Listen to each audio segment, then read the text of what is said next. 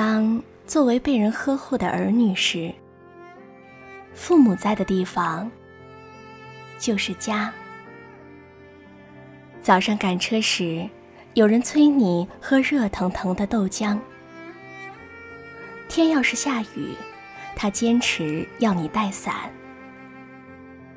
周末上街时，一家几口人可以挤在一辆摩托车上招摇过市。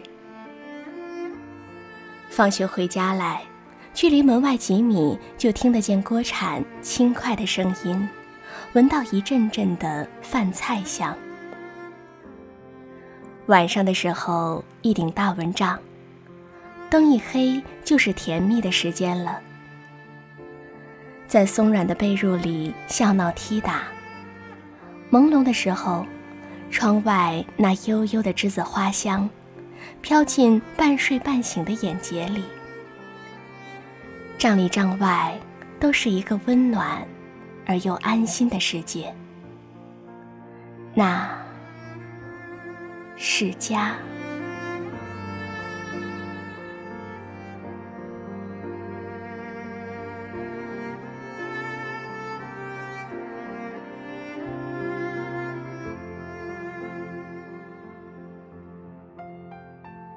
可是，这个家会怎样呢？人一个个走掉了，通常都走得很远，很久，在很长的岁月里，只有一年一度，屋里的灯光才特别灿亮，人生特别喧哗。进出杂沓数日，然后又归于沉寂。留在里面没走的人，身体渐渐的孱弱了，步履也渐渐的蹒跚了。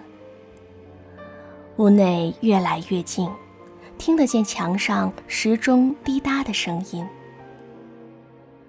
栀子花还开着，只是在黄昏的阳光里看着它，怎么看，都觉得凄清。然后，其中一个人也走了。剩下的那一个从暗暗的窗帘里往窗外看，仿佛看见有一天来了一辆车，是来接自己的。他可能自己锁了门，慢慢走出去；可能坐在轮椅中被推出去；也可能是一张白布盖着，被抬出去。和人做终身的伴侣，两个人在哪里，哪里就是家。曾经是异乡大学小城里一间简单的公寓，和其他一两家共一个厨房。窗外飘着陌生的冷雪，可是卧房里伴侣的手却温暖无比。后来是一个又一个陌生的城市，跟着一个又一个新的工作，一个又一个，那是重新来过的家。几件重要的家具总是在运输的路上，其他就在每一个新的城市里一点一点添加或丢弃。墙上不敢挂什么真正和记忆终身不渝的东西，因为墙是暂时的，在暂时里只有假设性的永久，和不敢放心的永恒。家也就是两个人刚好暂时落脚的地方。可是这个家会怎样呢？有些没多久就散了，因为人会变，生活会变，家也就跟着变质。渴望安定时，很多人进入一个家；渴望自由时，很多人又逃离一个家。渴望安定的人，也许遇见的是一个渴望自由的人；寻找自由的人，也许爱上的。是一个寻找安定的人，家一不小心就变成了一个没有温暖、只有压迫的地方。外面的世界固然荒凉，但是家却可以更寒冷。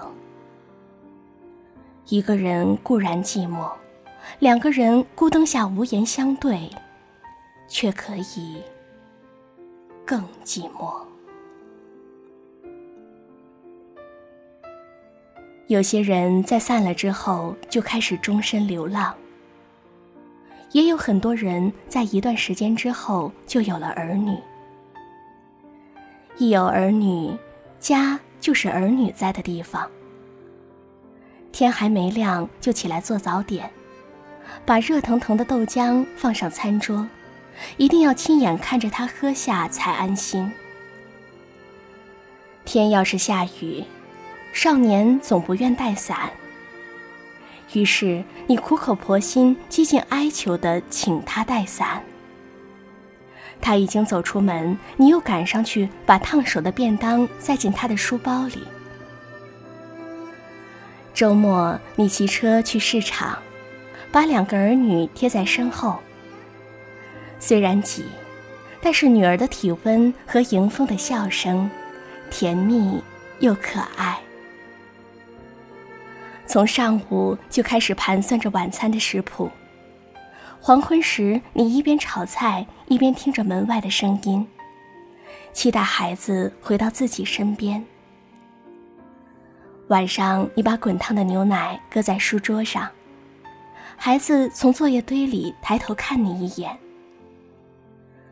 不说话，只是笑了一下。你觉得好像突然闻到了。那遥远的栀子花，悠悠的香气。孩子在哪里，哪里就是我的家。可是这个家，会怎样呢？你告诉我什么是家，我就可以告诉你什么是永恒。